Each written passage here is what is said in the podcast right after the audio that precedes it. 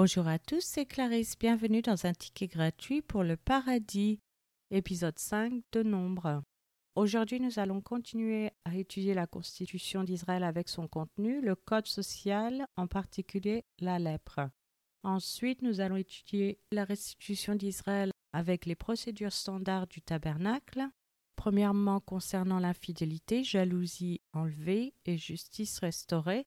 Et deuxièmement, concernant l'impureté.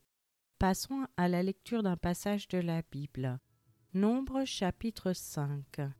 L'Éternel parla à Moïse et dit Ordonne aux enfants d'Israël de renvoyer du camp tous les lépreux, et quiconque a une gonorrhée ou est souillé par un mort. Homme ou femme, vous les renverrez, vous les renverrez hors du camp, afin qu'ils ne souillent pas le camp au milieu duquel j'ai ma demeure. Les enfants d'Israël firent ainsi, et ils les renvoyèrent hors du camp, comme l'Éternel l'avait ordonné à Moïse, ainsi firent les enfants d'Israël. L'Éternel parla à Moïse et dit Parle aux enfants d'Israël. Lorsqu'un homme ou une femme péchera contre son prochain en commettant une infidélité à l'égard de l'Éternel, et qu'il se rendra ainsi coupable, il confessera son péché et il restituera dans son entier l'objet mal acquis, en y ajoutant un cinquième, il le remettra à celui envers qui il s'est rendu coupable. S'il n'y a personne qui ait droit à la restitution de l'objet mal acquis, cet objet revient à l'Éternel au sacrificateur, outre le bélier expiatoire avec lequel on fera l'expiation pour le coupable. Toute offrande de choses consacrées par les enfants d'Israël appartiendra au sacrificateur à qui elles seront présentées. Les choses qu'on aura consacrées lui appartiendront, ce qu'on lui aura remis lui appartiendra. L'Éternel parla à Moïse et dit Parle aux enfants d'Israël et tu leur diras Si une femme se détourne de son mari et lui devient fidèle, si un autre a commerce avec elle et que la chose soit cachée aux yeux de son mari, si elle s'est souillée en secret sans qu'il y ait de témoins contre elle, et sans qu'elle ait été prise sur le fait, et si le mari est saisi d'un esprit de jalousie et a des soupçons sur sa femme qui s'est souillée, ou bien s'il est saisi d'un esprit de jalousie et a des soupçons sur sa femme qui ne s'est point souillée, cet homme amènera sa femme au sacrificateur et apportera en offrande pour elle un dixième d'effa de farine d'orge. Il n'y répandra point d'huile et n'y mettra point d'encens, car c'est une offrande de jalousie, une offrande de souvenir qui rappelle une iniquité.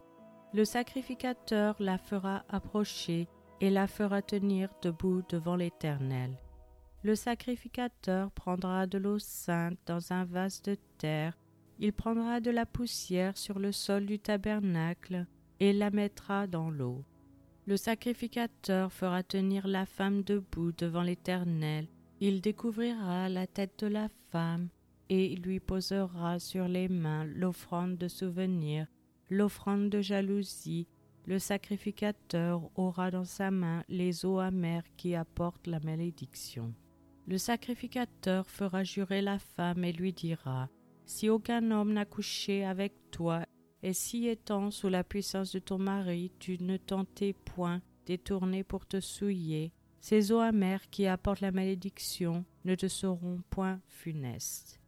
Mais si étant sous la puissance de ton mari, tu t'en es détourné et que tu te sois souillé, et si un autre homme que ton mari a couché avec toi et le sacrificateur fera jurer la femme avec un serment d'imprécation et lui dira Que l'Éternel te livre à la malédiction et à l'exécration au milieu de ton peuple en faisant dessécher ta cuisse et enfler ton ventre. Et que ces eaux qui apportent la malédiction entrent dans tes entrailles pour te faire enfler le ventre et dessécher la cuisse. Et la femme dira Amen, Amen. Le sacrificateur écrira ces imprécations dans un livre, puis les effacera avec les eaux amères. Et il fera boire à la femme des eaux amères qui apportent la malédiction, et les eaux qui apportent la malédiction entreront en elle pour produire l'amertume. le sacrificateur prendra des mains de la femme l'offrande de jalousie, il agitera l'offrande de côté et d'autre devant l'Éternel, et il l'offrira sur l'autel.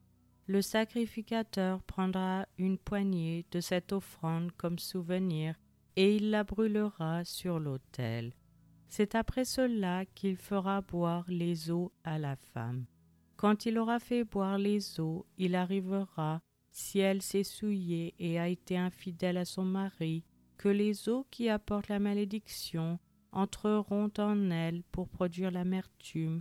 Son ventre s'enflera, sa cuisse se desséchera, et cette femme sera en malédiction au milieu de son peuple.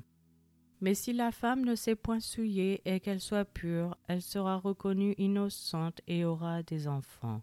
Telle est la loi sur la jalousie, pour le cas où une femme, sous la puissance de son mari, se détourne et se souille, et pour le cas où un mari, saisi d'un esprit de jalousie, a des soupçons sur sa femme, le sacrificateur la fera tenir debout devant l'Éternel et lui appliquera cette loi dans son entier. Le mari sera exempt de faute, mais la femme portera la peine de son iniquité. C'est maintenant la fin de cet épisode. Je vous remercie à tous d'avoir écouté.